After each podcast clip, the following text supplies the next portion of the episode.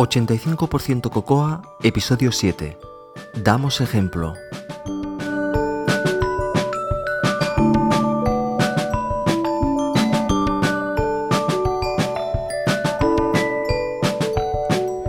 Vaya, volvemos a ir tarde. Espero que no sea una costumbre. Hola, soy José Antonio Lobato y podéis encontrar más cosas sobre mí en, mi web personal josealobato.tumblr.com y también me podéis seguir en Twitter como arroba josealobato. Lo primero que os quería comentar hoy es lo bien que está funcionando en Code Center. El montón de gente que se ha animado a, meterse, a hacer preguntas y a responder. Es fantástico, me encanta tener un servicio así en castellano. Quería recordaros a, a todas las personas que estáis participando mm, dos cosillas. Primero, acordaros de votar la respuesta que os guste. Cuando hacéis una pregunta, o incluso si no la habéis hecho vosotros, si queréis que, es una, que una pregunta es, es, es, buena, dadle un punto positivo. Eso se hace con, con, los iconos que hay a la izquierda de cada una de las respuestas. Hay un icono, una, una flechita, una manita hacia arriba y hacia abajo. Pues podéis dar puntos positivos o negativos. Y también cuando hagáis una pregunta, acordaros de responder, de dar como válida la respuesta. Debajo de esos, de esos iconos que os digo, veréis un icono que es un checkmark que se pone de color verde, si lo clicáis, eh, con eso estáis dando a esa respuesta validez, eh, como una respuesta que responde vuestra, vuestra pregunta. Eso hace que otros usuarios uh, sepan cuál es la pregunta, ya veréis que la respuesta se sube arriba de todo y por lo tanto otros usuarios ven esa respuesta más rápidamente como, como la respuesta correcta y además felicitáis a la persona que, que, os ha dado esa respuesta agradeciéndole que, que, esté ahí. Bueno, simplemente estas dos cosillas para que funcione mejor el tema de, de NS Code Center. Quiero comentaros un tema que habréis leído en Twitter y es acerca de NS Coder Nights. Bueno, hay mucha gente que se ha, interesado en, montar esto, se ha interesado en, llevar esta iniciativa para adelante, pero para aquellas personas que, que, no saben, pues quiero, o que no se han enterado al respecto, quiero comentar qué es esto. ¿Qué es NS Coder Night? Bueno, NS Coder Night son reuniones informales de desarrolladores que ya se hace desde, hace mucho tiempo en, en, Estados Unidos y en otras partes del mundo. De hecho, podéis entrar en la página web nscodernight.com uh, y veréis allí los sitios y los días que se hacen las reuniones. Aunque esa página web, según me ha dicho Vicente Vicens, está un poquitín parada.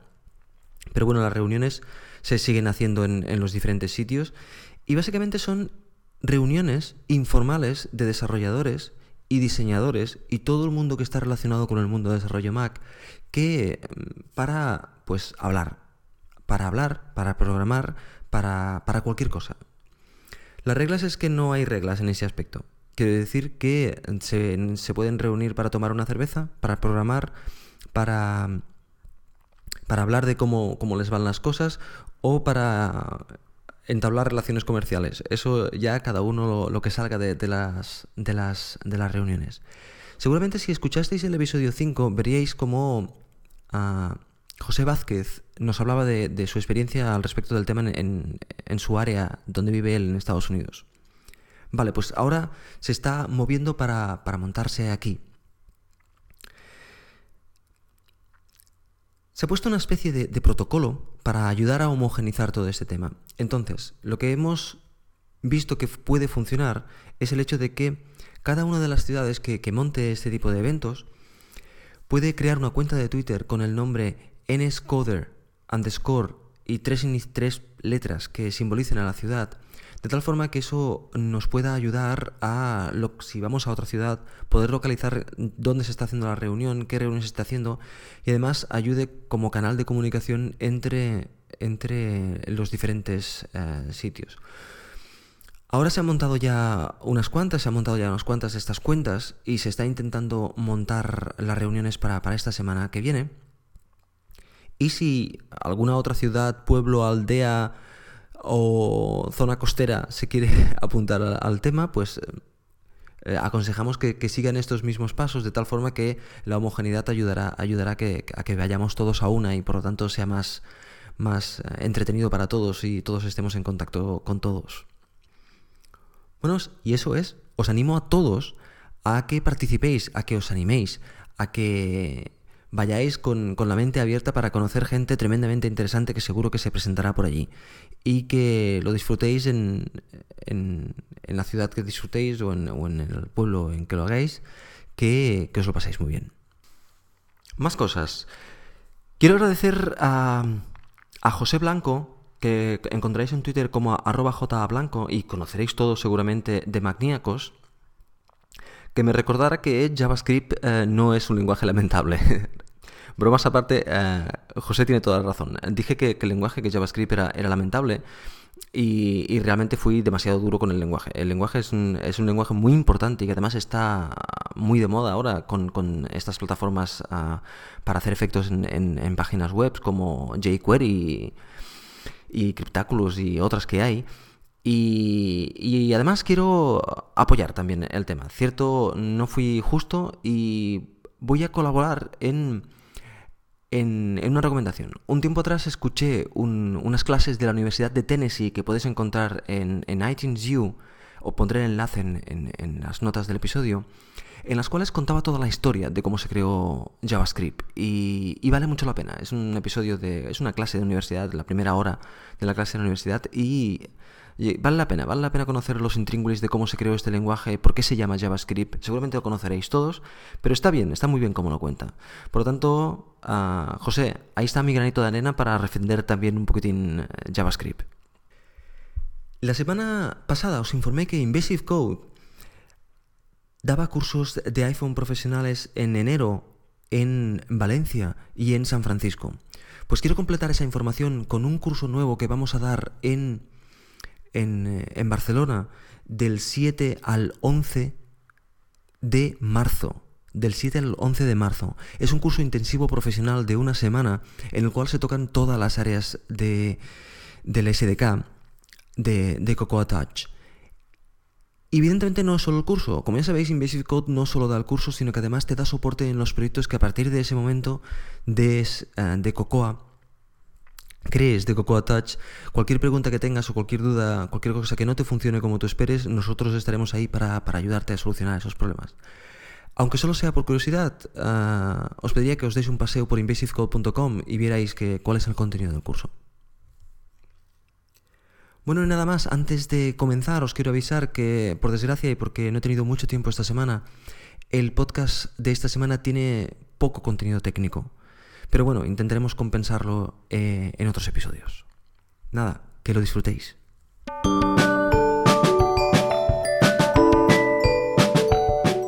Conceptos básicos. URL Connection. En esta sección vamos a hablar de los métodos que nos proporciona Cocoa para, para, para, conectarnos a Internet. De hecho, en este caso, para hacer peticiones a HTML. Para ello vamos a hablar de NSURL Request, NS uh, Mutable URL Request y NS URL Connection.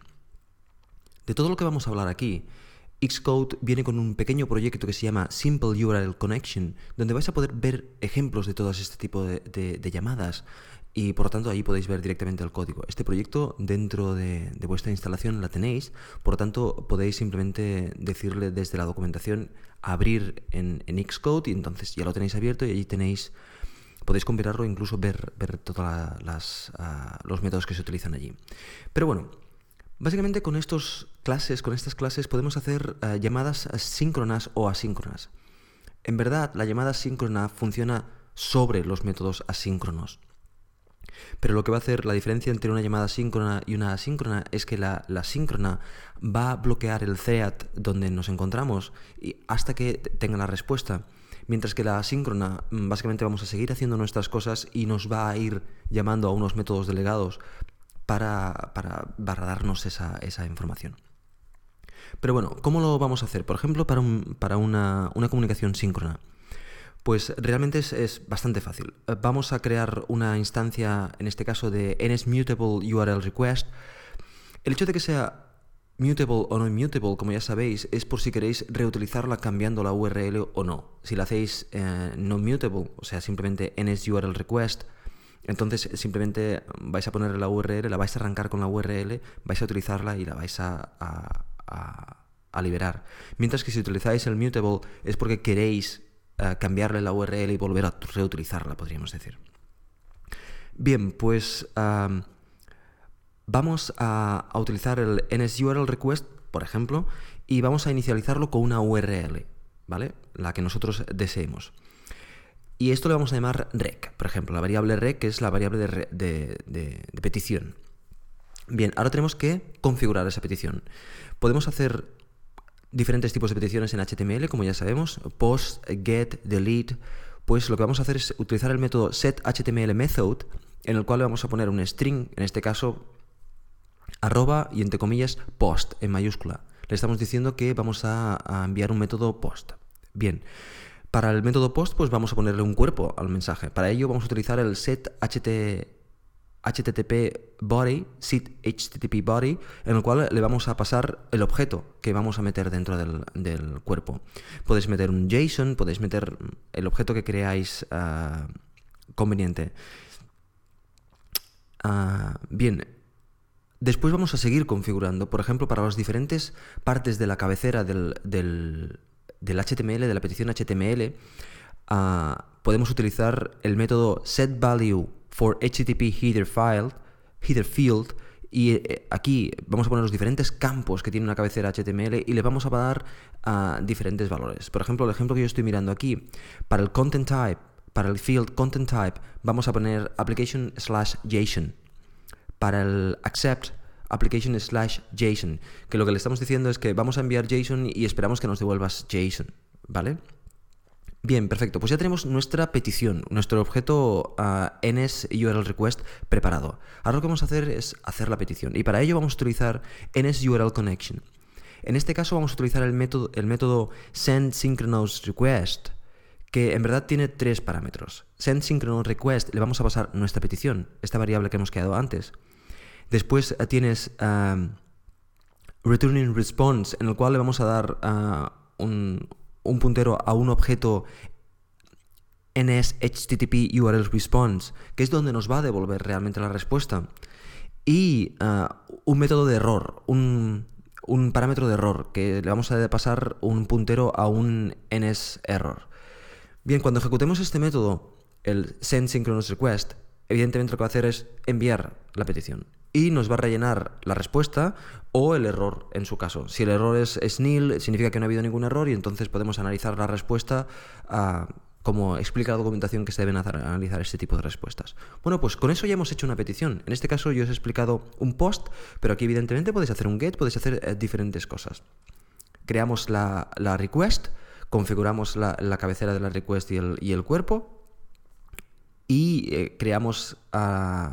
mandamos un send synchronous request utilizando la clase NSURLConnection. Ya está. Bien, pues ahora lo que queremos hacer es enviar una, petición asíncrona, porque simplemente no queremos que nos bloquee nuestro, nuestro, nuestro thread. Por lo tanto, lo vamos a hacer asíncronamente y de tal manera que nosotros podemos ir haciendo otras cosas. Bien, para ello vamos a hacer exactamente lo mismo. Vamos a crear la request, vamos a configurarla y ahora lo que vamos a hacer es eh, también utilizar NSURL Connection, pero en lugar de utilizar un método de clase como hemos utilizado antes, vamos a crear una instancia con el método, con el método le pasamos nuestra request y delegate y un delegado. Este método delegado, esta, esta clase delegada o este objeto delegado va a implementar un protocolo va a implementar un protocolo y este protocolo ah, básicamente tiene cuatro métodos. Ah, los métodos los voy a decir mm, bastante rápido. Los métodos ah, son did receive response, um, did receive data, with error y did finish loading. ¿Vale? Esos son los, cuatro métodos y básicamente manejando estos cuatro métodos vamos a ir vamos a ir capturando los datos. El primero, receive response, nos va a decir eh, los datos, el tamaño de los datos que, se están recibiendo. En el segundo, did receive data, nos va a recibir, nos va a dar los datos. Por tanto, aquí vamos a ir coleccionando los datos, los, los trozos de datos que nos va a ir pasando la petición asíncrona. Deal fail with error es evidente, salta a la vista que es eh, que ha fallado y por tanto nos da el error. Y en el último es ya hemos recibido el último dato y por tanto ha acabado la conexión y ya podemos trabajar con esos datos porque ya los podemos unir y crear la, respuesta que nosotros queremos. Como os he dicho, la petición síncrona ah, funciona sobre la asíncrona. O sea, en verdad la síncrona siempre está y si la queremos síncrona, pues eh, eh, vamos a utilizar una API más simple, pero está utilizando la síncrona por debajo. Muy bien, pues esas son las dos formas de ah, hacer una petición HTML síncrona o asíncrona. Seguramente muchos de vosotros estaréis pensando, ostras, pero aquí no me has preguntado, no has preguntado en ningún momento si hay conexión a Internet, si no hay conexión a Internet, si el teléfono está, está sin cobertura. Bien. Pues para eso encontraréis un objeto, también en Xcode nos da, nos da ya un ejemplo de, de una implementación y lo vais a buscar en la documentación de Xcode como reachability. Reachability encontráis un punto C, un punto M y un punto H. Y, en este punto M y punto H están los métodos que necesitáis para saber si, la cobertura del teléfono. De hecho, ah, tenéis ah, un método llamado Current Reachability Status que te va a devolver exactamente qué tipo de la conexión que hay, si hay conexión y qué tipo de conexión hay. Con eso ya podéis vosotros hacer vuestro diagnóstico de la conexión antes, por ejemplo, de hacer ningún tipo de petición, hacer un diagnóstico para saber si hay, uh, si hay conectividad y informar o no al usuario al respecto. Bueno, pues ahora además os quiero dar un punto de reflexión. Cuando hablamos de iPhone, hablamos de, Internet, inevitablemente. Es un dispositivo móvil, se va a, conectar a Internet constantemente y las aplicaciones, nuestras aplicaciones, realmente vamos a diseñar pocas aplicaciones que no vayan a conectarse a Internet en algún momento otro para alguna cosa u otra. Si habéis diseñado vuestra app, posiblemente os habéis conectado a Internet y posiblemente ya habéis utilizado esto. Si tenéis ideas de aplicaciones, mirad cuántas de ellas necesitan a conexión a Internet. En caso de que os conectéis a un servicio ya existente, pues fantástico. Pero es posible que muchas de vuestras aplicaciones necesitéis crear un servicio para pasarle datos al teléfono. Y ahora yo quiero ah, haceros una pregunta. ¿Sabríais crear de forma rápida una aplicación de servidor para que vuestra app se conecte a ella? ¿Tenéis los conocimientos para hacerlo?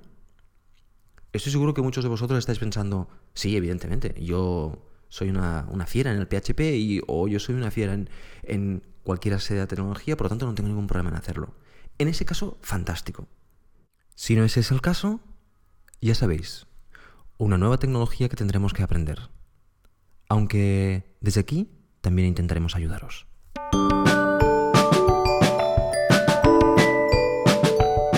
Extra Radio. Experiencia de usuario. Parte 1.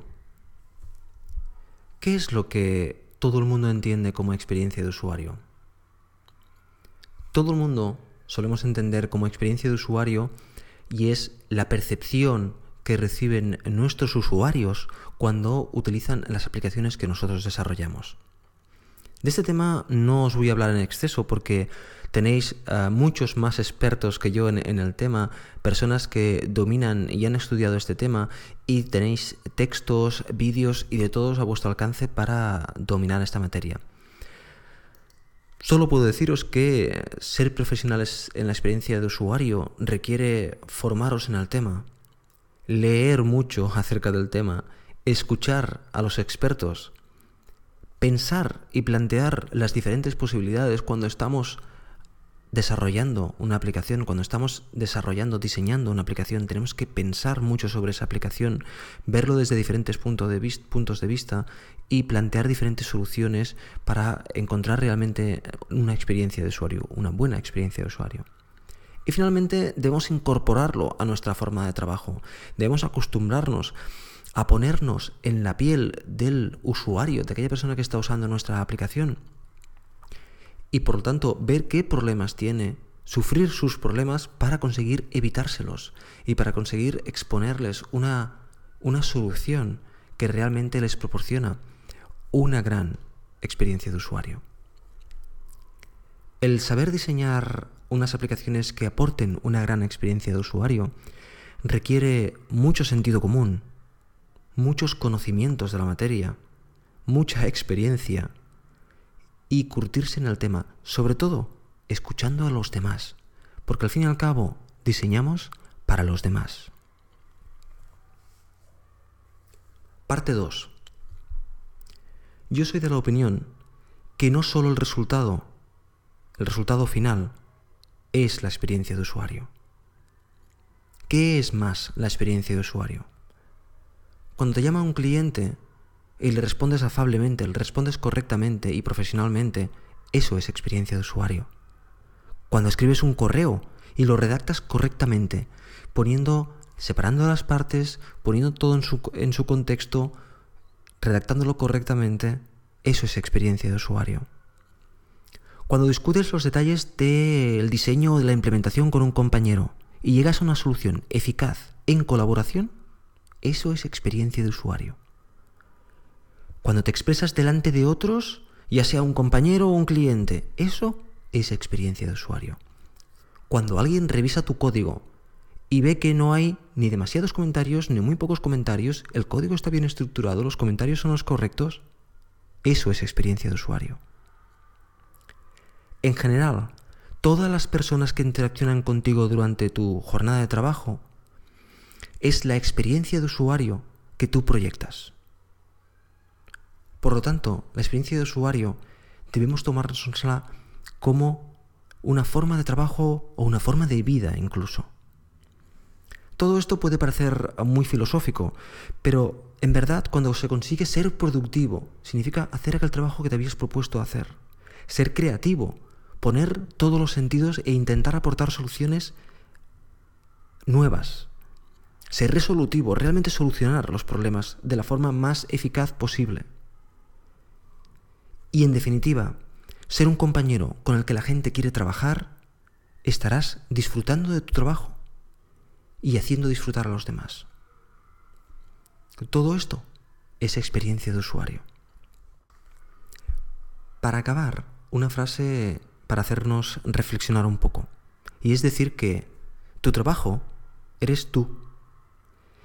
¿Qué experiencia quieres que perciban los demás de tu trabajo? Eso es experiencia de usuario.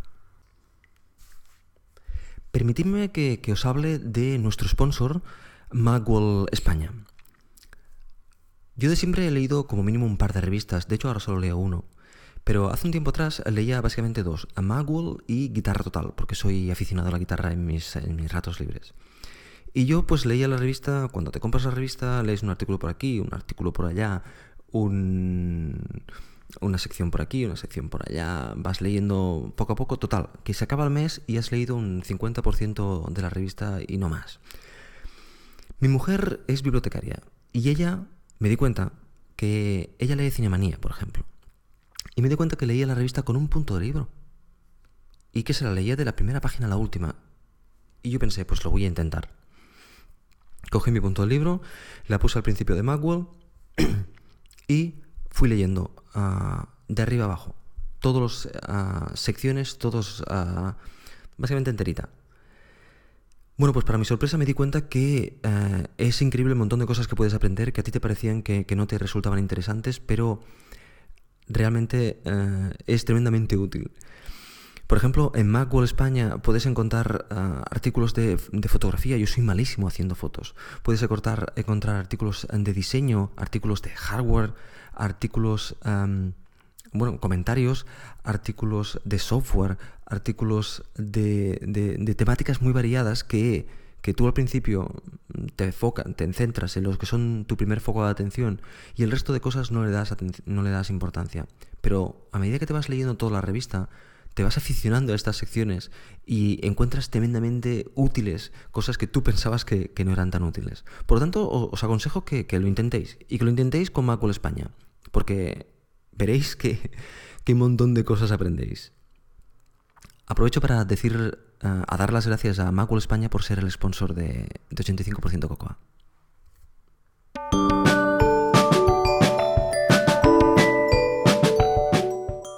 Extra Radio. Dar ejemplo. El tema que voy a tratar en esta sección es un tema polémico. Yo no entiendo por qué lo es, pero mis vivencias me dicen que sí que lo es. No quiero que nadie se ofenda, nadie, nada más lejos de mi intención, pero creo que debo expresar mi opinión en este tema y, siento que debo hacerlo.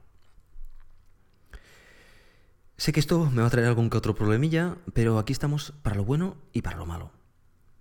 vuelvo a repetir que solo quiero expresar mi opinión y que si alguien no la comparte, espero que la respete de la misma forma que yo respetaré la suya. Pero antes que nada, una, una pequeña introducción. Cuando comencé en el mundo Mac, cuando de hecho cuando, cuando tuve mi primer Mac, ah, hubo una...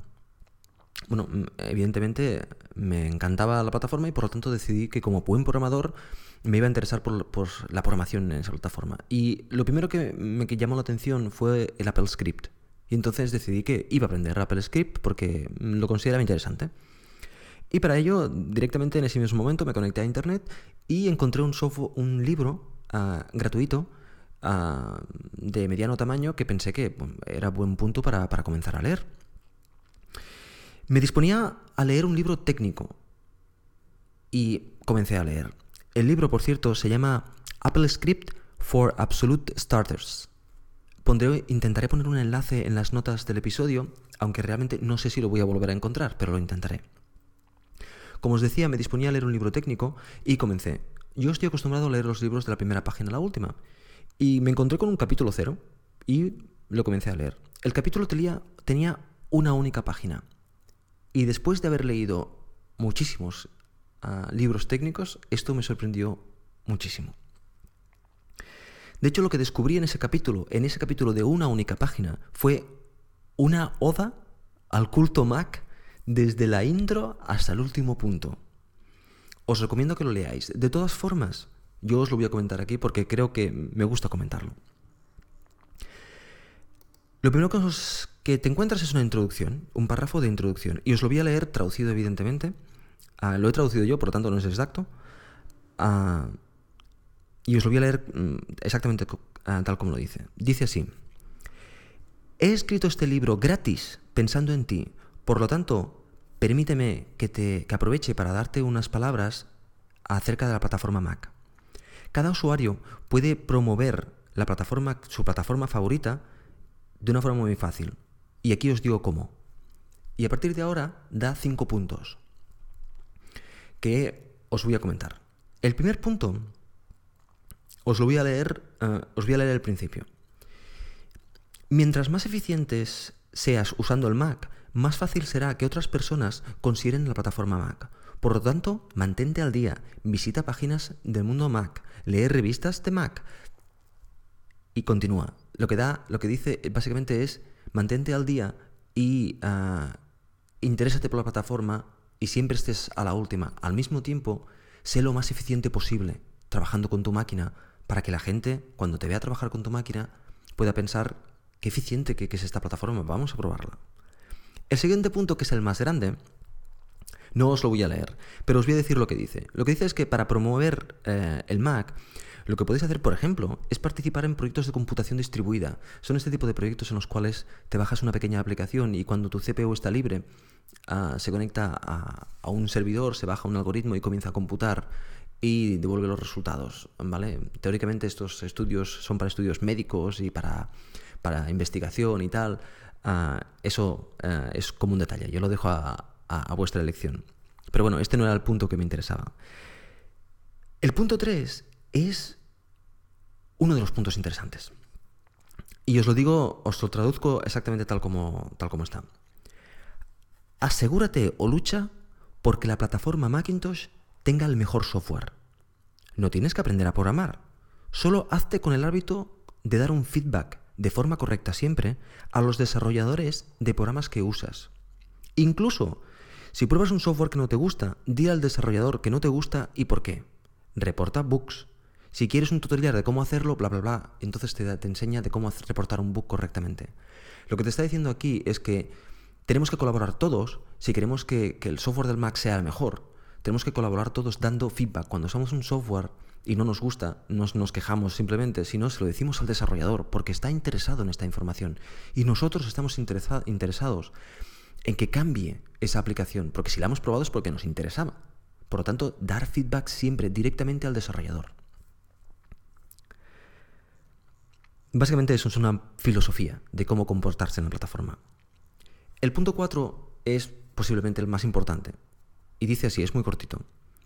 Paga por el software que usas. ten en cuenta que si el mercado Macintosh es viable, los desarrolladores proporcionarán buen software. Clarísimo.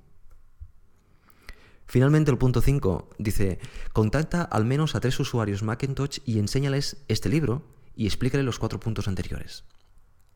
Básicamente lo que está diciendo es, esta es una filosofía, la filosofía de la plataforma, ah, compártela con otros usuarios para que la gente se entere de que aquí así es la forma correcta de, comportarse en, la plataforma Macintosh. Yo todo esto lo, lo resumiría en dos puntos. Y es, respeta la, plataforma en la cual trabajas y que no es una simple máquina, es tu medio de trabajo. Por lo tanto, respétala y participa para, que para, para, mejorarla. El siguiente punto es exactamente este, participa y ayuda en lo posible para que esta plataforma sea mejor. Bueno, con esta larga introducción la he hecho porque quiero hablaros del fraude en el, en el mundo del software eh, dentro del Mac el llamado, la también llamada piratería. Lo que quiero hacer simplemente es hacer una serie de reflexiones al respecto para ayudar con mi granito de arena a proporcionar argumentos sólidos contra este hecho. De lo que yo he visto en la calle, de lo que yo he visto a la gente, saco tres puntos que, que me preocupan. Y es que parece que hay muchos usuarios que ven normal, incluso bien, el hecho de piratear el software. El segundo punto es que no hay mala conciencia cuando esto se hace. ¿Se, ¿Es normal? Y el tercero es que evidentemente no se está evaluando el daño que se está haciendo a, la plataforma y el daño que se está haciendo al, mundo del software en general.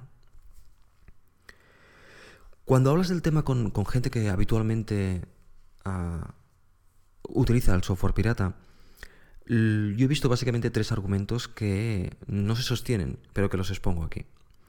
El primero es genérico y es el precio del software.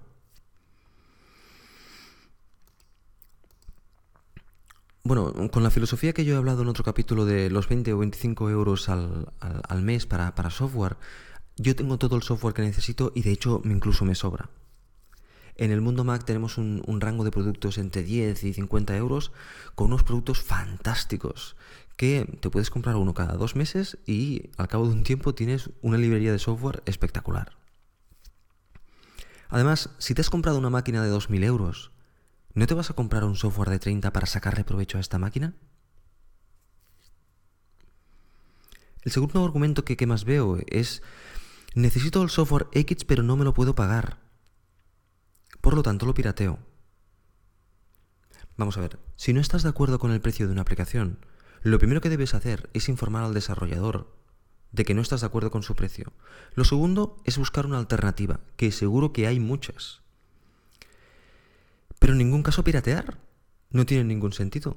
De alguna forma le estás dando la razón a que el precio sea elevado. Poniendo nombres a las cosas, por ejemplo, ¿quién necesita Photoshop o la suite completa de Adobe? Pues los profesionales del diseño y los profesionales de la fotografía. Pero para retocar fotos caseras o hacer cuatro trabajitos una vez cada X meses, realmente no necesitamos esa suite tan potente y además tan cara. No estoy diciendo que esté de acuerdo con los precios de Adobe, ¿eh? ni mucho menos. Para poner otro ejemplo es el, el Microsoft Office profesional. ¿No tiene suficiente con la versión Home Edition?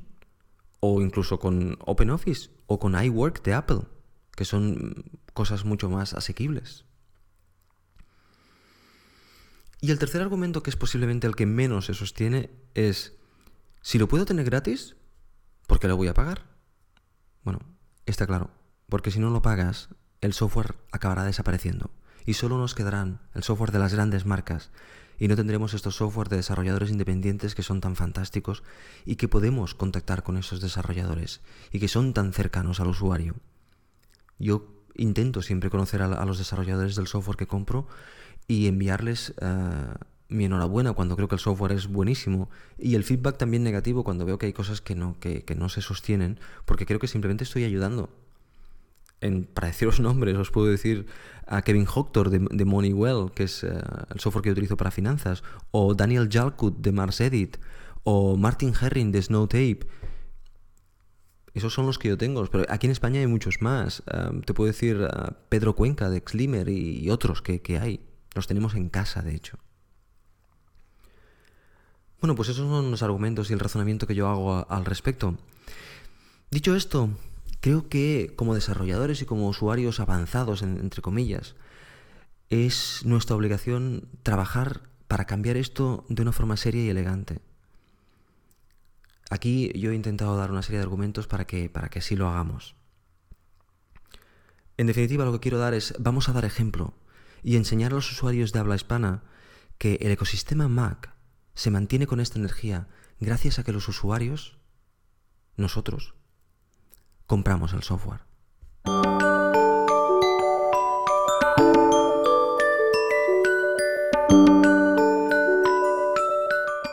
En el comentario de esta semana os quería recomendar el último episodio del podcast de Milcar, en el cual comenta las nuevas novedades del sistema operativo y lo hace con una sensatez que, a mí me encanta como, como, como lo presenta.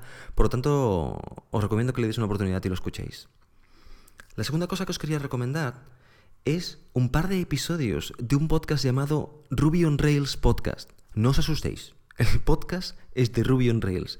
Pero estos dos episodios participa un, un investigador de la mente, podríamos decir, un investigador, brain researcher, en inglés se llama, en castellano pues no sé si es neurólogo o qué es, que se llama John Medina y habla de educación para nuestros niños. Esto va recomendado evidentemente para aquellos que, tengan críos. Os lo recomiendo porque es buenísimo. Los dos episodios son buenísimos. No me preguntéis qué tiene que ver eh, esto con Ruby on Rails, yo tampoco lo sé. Me sorprendió verlo allí, pero me sorprendió gratamente porque me lo pasé muy bien con los dos episodios y además eh, he obligado a mi mujer a escucharlo. Bueno chicos y chicas, esto ha sido todo por hoy y como siempre ya sabéis, para contactar conmigo podéis enviarme un correo electrónico a 85%cocoa.gmail.com o podéis visitar uh, el blog del, episodio en http 85%cocoa.tumblr.com. Como siempre, que lo paséis muy bien, que paséis muy buena semana y ya sabéis, a seguir corriendo.